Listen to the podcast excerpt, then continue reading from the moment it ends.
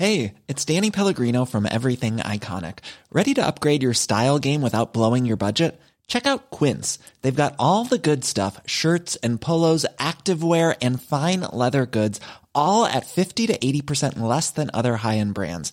And the best part? They're all about safe, ethical, and responsible manufacturing. Get that luxury vibe without the luxury price tag.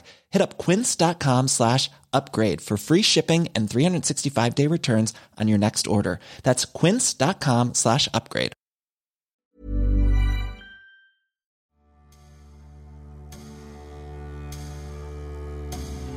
Tout le monde a entendu parler de Jean Bouin, mais personne ne sait qui il fut vraiment. L'athlète, légende d'un autre temps, a marqué le sport français d'avant-guerre par ses exploits. Le premier conflit mondial l'a fauché en plein vol. Il avait 25 ans et une carrière flamboyante devant lui.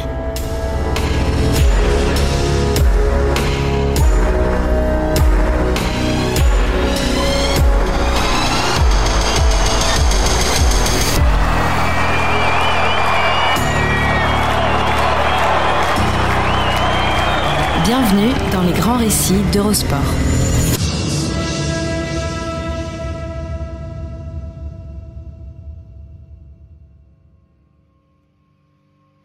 Bienvenue dans Les Grands Récits, le podcast d'Eurosport qui vous plonge dans la folle histoire du sport, entre pages de légendes, souvenirs enfouis et histoires méconnues. Aujourd'hui, voici le récit de Jean Bouin, grand athlète français du début du XXe siècle, qui a laissé son nom à la postérité. Le monde a oublié son visage, mais l'histoire a consacré son nom. Jean Bouin est une légende, dont on ne sait plus grand-chose, injustement et paradoxalement.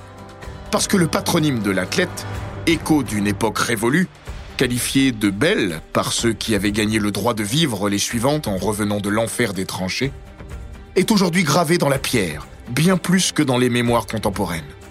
Stade Jean Bouin à Paris, Tribune Jean Bouin au Stade Vélodrome de Marseille, collège, lycée, stèle, Jean Bouin, premier grand athlète français de l'histoire, vit partout sur le territoire et fait partie de nos existences sans que l'on en ait entièrement conscience. Jean Bouin a un seul tort, majeur. Il est mort avant que l'on puisse lui décerner les lauriers que sa carrière, accomplie et pourtant naissante, aurait mérité. Il est mort même avant d'avoir véritablement vécu. Parce que lui, comme beaucoup d'autres, a eu le malheur de se retrouver dans la force de l'âge, et donc mobilisable, à un moment où le train du XXe siècle, lancé à vive allure sur la voie du progrès, déraillait une première fois. C'était censé être la dernière. Ce ne fut qu'un avant-goût amer de la suite. On ne choisit pas le jour de sa naissance, pas plus que celui de son dernier soupir. Jean Bouin a rendu le sien, loin d'où il avait poussé son premier cri, loin de l'idyllique cité phocéenne, où il naquit en décembre 1888. Le 20, semble-t-il. À moins que cela ne fût le 21 ou le 24. À vrai dire, on ne sait pas vraiment. En revanche, on ne connaît que trop bien le jour de sa mort, le 29 septembre 1914. La guerre n'en était alors qu'à ses balbutiements et les fleurs ornaient les fusils de soldats qui s'imaginaient encore passer l'hiver au chaud.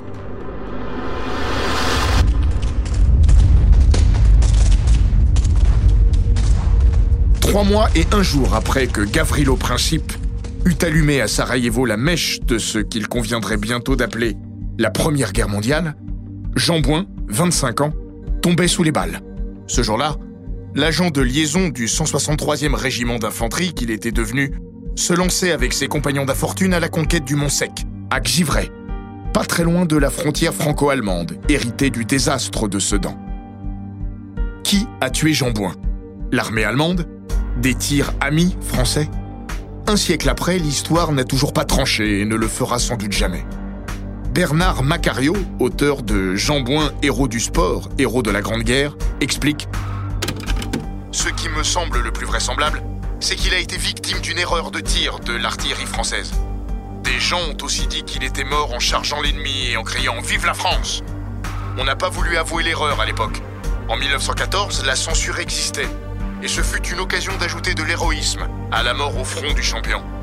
Le héros du sport devint ainsi un héros de la Grande Guerre. C'est le moment précis où s'est créé le mythe Jean Bouin. L'athlète est fauché dans la fleur de l'âge.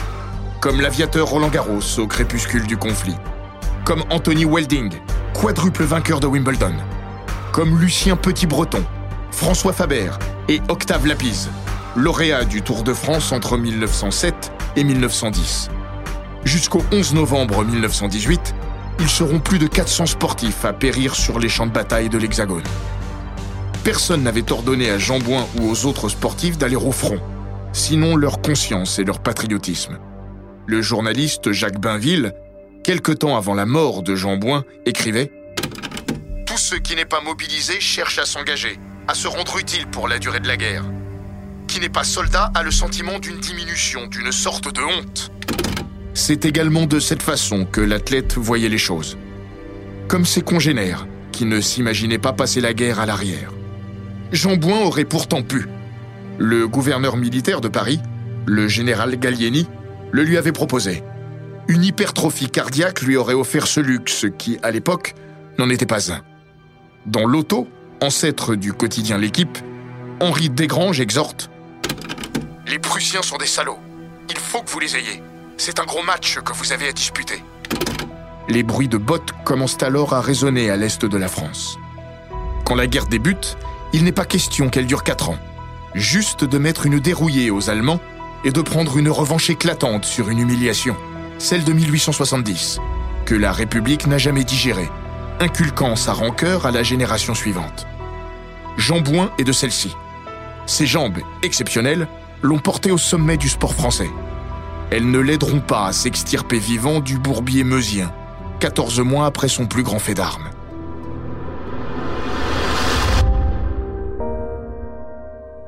Avant de tomber au champ de bataille de la Der qui n'était en fait que la première, Jean Bouin était une star, dans l'acceptation moderne du terme. Une star, parce que Jean Bouin était un grand sportif français, qui a dépassé les couloirs des pistes cendrées.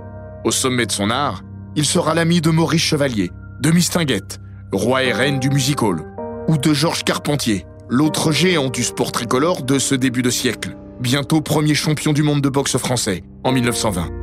Bernard Macario, son biographe, estimera Jean Bouin s'est hissé au niveau de la popularité de Carpentier. D'ailleurs, l'hebdomadaire La vie au grand air, dans lequel l'athlète écrivait régulièrement, avait publié un sondage en 1913 pour savoir qui était le plus grand champion français. Jean Bouin était arrivé juste derrière Carpentier et devançait tous les aviateurs. À cette époque-là, ils étaient pourtant les figures de proue du modernisme technologique et des exploits intrépides. Sa notoriété était d'autant plus impressionnante qu'il représentait un sport peu médiatisé. Georges Carpentier, en tête, adore l'enfant de Marseille. Il se souvient Un compagnon charmant, plein d'entrain, très amusant, ne cessant pas de raconter des histoires que son accent marseillais rendait encore plus drôle. Marseille, où Jean Bouin vivra une grande partie de sa courte vie, avec sa mère, sa petite sœur et sans son père, Louis, mort avant que le petit Jean ne sache vraiment courir. Galdini, son beau-père, verra vite que la foulée du gamin peut rapporter de l'or, ce qui aura pour conséquence quelques coups tordus de ce sombre personnage.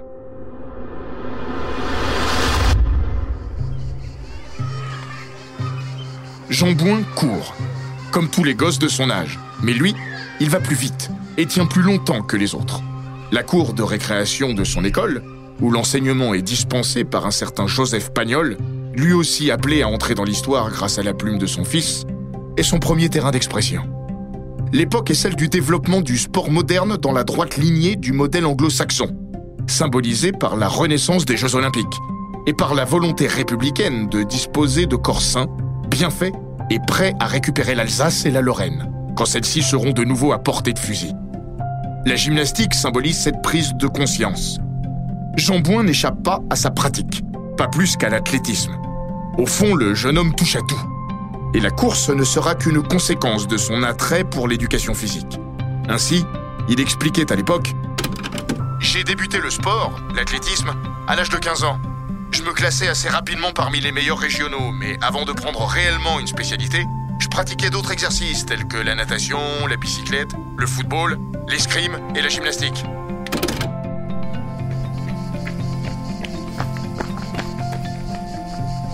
1903, Parc Borély. Le jeune Jean voit Louis Potex s'entraîner et prend sa foulée. Vainqueur du marathon de Marseille la même année, le coureur de fond a du mal à décrocher le jeune homme. Ça fait tilt. Potex encourage Bouin à se lancer dans la course à pied. On ne pouvait lui donner meilleur conseil. La preuve en deux nombres.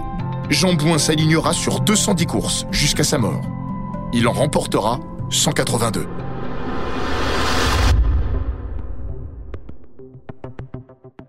Jean Bouin est un talent brut qui va fleurir dès sa première course. Un cross-country de 10 km à handicap. Une première victoire. L'histoire est en marche. De Provence à l'Italie, Jean Bouin devient un cannibale qui gagne à peu près sur toutes les distances, du fond au demi-fond. Cheveux sombres, raies au milieu, moustache finement taillée, Jean Bouin ressemble à un homme de son époque. On le jurerait droit sorti des Brigades du Tigre. En revanche, ses 167 cm et quelques 70 kg lui donnent une allure rablée, loin des canons des coureurs de fond. Sa formation sportive complète l'a ainsi modelé, mais ne l'empêchera pas de devenir l'un des meilleurs athlètes de l'histoire de France. Jean Bouin est unique, parce qu'il est une force de la nature, assurément, mais aussi et surtout parce qu'il a tout compris avant les autres. Au diable l'empirisme, place à un entraînement quasiment scientifique, jusqu'à l'hygiène de vie. Tout est pesé, sous-pesé, à une époque où les cigarettes, l'alcool et le doigt mouillé avaient encore les faveurs des athlètes. Aussi, Jean Bouin court à l'étranger et s'inspire de ce qu'il y voit, il théorisera même ses méthodes dans un livre publié en 1912 et dont le titre est sans équivoque. Comment on devient un champion de course à pied? Il y explique notamment qu'une pratique trop précoce de la course n'est pas la bienvenue, qu'il convient de varier les plaisirs de l'entraînement et qu'une alimentation raisonnée est indispensable. Jean Bouin a un entraîneur, le journaliste Arthur Gibassier, et bientôt un masseur, Jérôme Père, dit Pastaïr. Avant d'embrasser cette carrière, Pastaïr était boulanger. De pétrir les pâtes à soulager les pattes, il n'y a qu'un pas.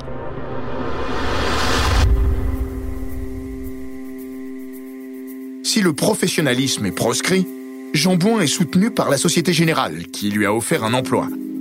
Puis des horaires aménagés pour que le jeune homme parvienne à ses fins. Jean Bouin évolue dans une zone grise et, pour un amateur marron, est très pro. Là aussi, il endosse le costume du précurseur. Et ce qu'il fait aura bientôt cours dans son sport. Dans le sport en général. Sa première consécration, Jean Bouin aurait pu la connaître à Londres, où sont organisés les Jeux de la quatrième Olympiade de l'ère moderne. À moins de 20 ans, le Français dispute le 1500 mètres et les 3 miles par équipe des JO de 1908. La veille de la finale du relais, Jean Bouin s'offre une petite sortie non autorisée dans le quartier de Soho. Première mauvaise idée. La deuxième il se bat. La troisième, il se fait attraper et finit la nuit au poste de police, pas bien loin, du côté de Piccadilly. Il sera privé d'une finale que les Français termineront à la troisième place. Erreur de jeunesse et grosse désillusion.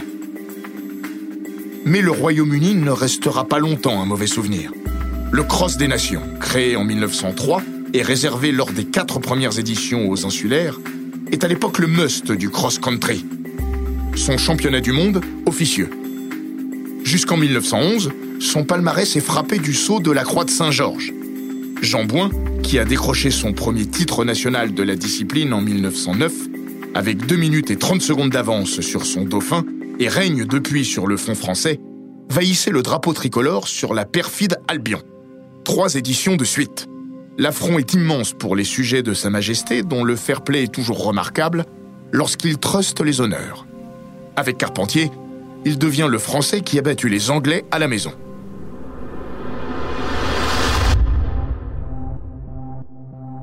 Une ville va marquer l'histoire et la vie de Jean Bouin. Celle de ses plus beaux exploits. Le premier se terminera par une déception. Le second, par l'accomplissement majeur de sa carrière. Cette ville, c'est Stockholm. En 1912, la cité suédoise accueille les Jeux Olympiques et voit arriver ce drôle de personnage, Jean Bouin. La presse locale disait de lui qu'il était un gros homme. Arthur Conan Doyle, journaliste avant de devenir le père de Sherlock Holmes, qualifie le fondeur français de pittoresque, ce qui, sous sa plume, n'est pas forcément un compliment. Le pittoresque Jean Bouin va offrir aux Jeux de Stockholm leur moment d'éternité, avec Hannes Kolemainen, le premier des Finlandais volants. Médaillé d'or sur 10 000 mètres le 8 juillet, Kolemainen remet le couvert deux jours plus tard, sur 5 000. Face à lui, Jean Bouin, d'un an son aîné. comme si sa vie en dépendait et sous les yeux du roi Gustave V, le Français prend les commandes de la course dans un rythme effréné et inédit. Rien ne lui résiste, sauf une personne, Hannes Kolemainen. Le Finlandais croit en son étoile et ne lâche pas Jean Bouin, dont il n'a vu que le dos depuis le départ. Dans un effort où la démesure se lie au désespoir, il revient sur le Français dans les derniers mètres et le saute sur la ligne. 14 minutes 36 secondes et 6 sixièmes de seconde, contre 14 minutes 36 secondes et 8 sixièmes de seconde. Les deux hommes ont mis une claque monumentale au record du monde d'Alfred Schrub, 14 minutes et 59 secondes. Mais les lauriers sont pour Kolemainen. Les regrets pour Jean Bouin. Lucidement, le Français reconnaîtra avoir commis l'erreur de vouloir mener la course quand ses qualités à l'emballage lui auraient permis de faire la différence. Seule consolation, son temps, l'un de ses 38 records de France, tiendra jusqu'en 1948. Cinq jours plus tard, Jean Bouin n'ira pas au bout du cross olympique, remporté par Kolemainen.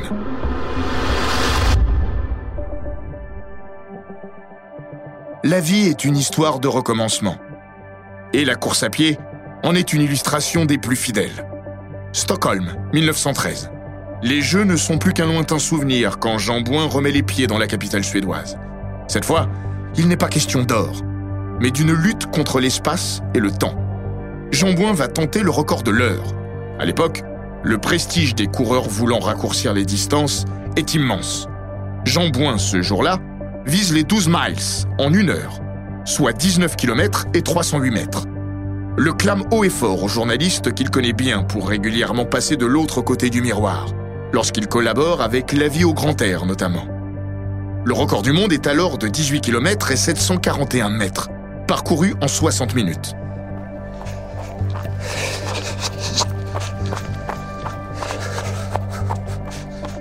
Jean Bouin n'atteindra pas la barre mythique des 12 miles, mais il va mettre une claque à la marque de référence. Ce jour-là, le Français battra trois de ses sept records du monde. 60 minutes pour s'offrir le record du 11 miles, du 15 000 mètres et de l'heure donc. Ça marque 19 km et 21 mètres, sur ce qui ressemble à une course d'obstacles, car disputée au milieu de 31 coureurs. Jean Bouin analysera Vous comprenez par conséquent que je fus obligé à chaque tour de voyager quelque peu. Comme la manœuvre se renouvela pendant 54 tours, j'estime avoir perdu au moins 150 à 200 mètres dans ces conditions. Conclusion Je crois fermement qu'il est possible de franchir dans l'heure les 12 miles. Je regrette de n'avoir pu les atteindre, mais je ne dis pas qu'un jour je ne les tenterai pas, car je crois qu'alors, le recordman de l'heure pourra s'endormir tranquille et ne pas craindre avant longtemps son nom remplacé sur la liste des records du monde. Jean Bouin est alors âgé de 24 ans. Ému aux larmes à l'arrivée, il n'a pas fini de savourer son exploit. À son retour à Paris, il est accueilli en héros des temps modernes. Son record du monde tiendra jusqu'en 1928, jusqu'aux assauts de Paavo Nurmi, l'homme aux neuf titres olympiques. Pour trouver trace d'un Français capable d'aller plus vite, il faudra attendre 1955 et une autre légende, Alain Mimoun. Sa marque 19 km et 78 mètres loin des 12 miles derrière lesquels Jean Bouin courait de son vivant.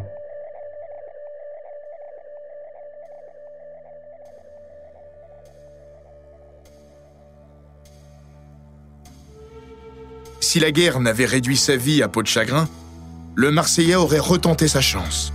Jean Bouin aurait aussi pris part aux Jeux Olympiques de 1916, dont l'organisation, ironie du sort, avait été confiée à Berlin. Il aurait surtout vécu et cela n'aurait en rien terni sa légende.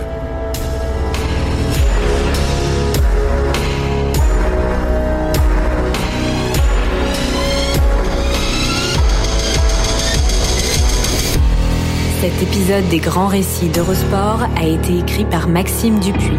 Il est raconté par Florian Bayou, monté par Gilles Bavulac et produit par Bababam.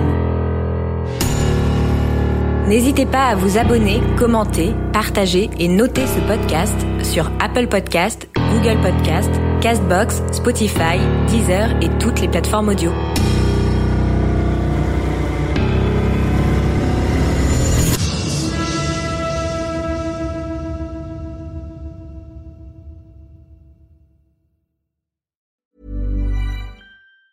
Planning for your next trip? Elevate your travel style with Quince. Quince has all the jet setting essentials you'll want for your next getaway, like European linen, premium luggage options, buttery soft Italian leather bags, and so much more. And it's all priced at 50 to 80% less than similar brands. Plus, Quince only works with factories that use safe and ethical manufacturing practices. Pack your bags with high-quality essentials you'll be wearing for vacations to come with Quince. Go to quince.com slash trip for free shipping and 365-day returns.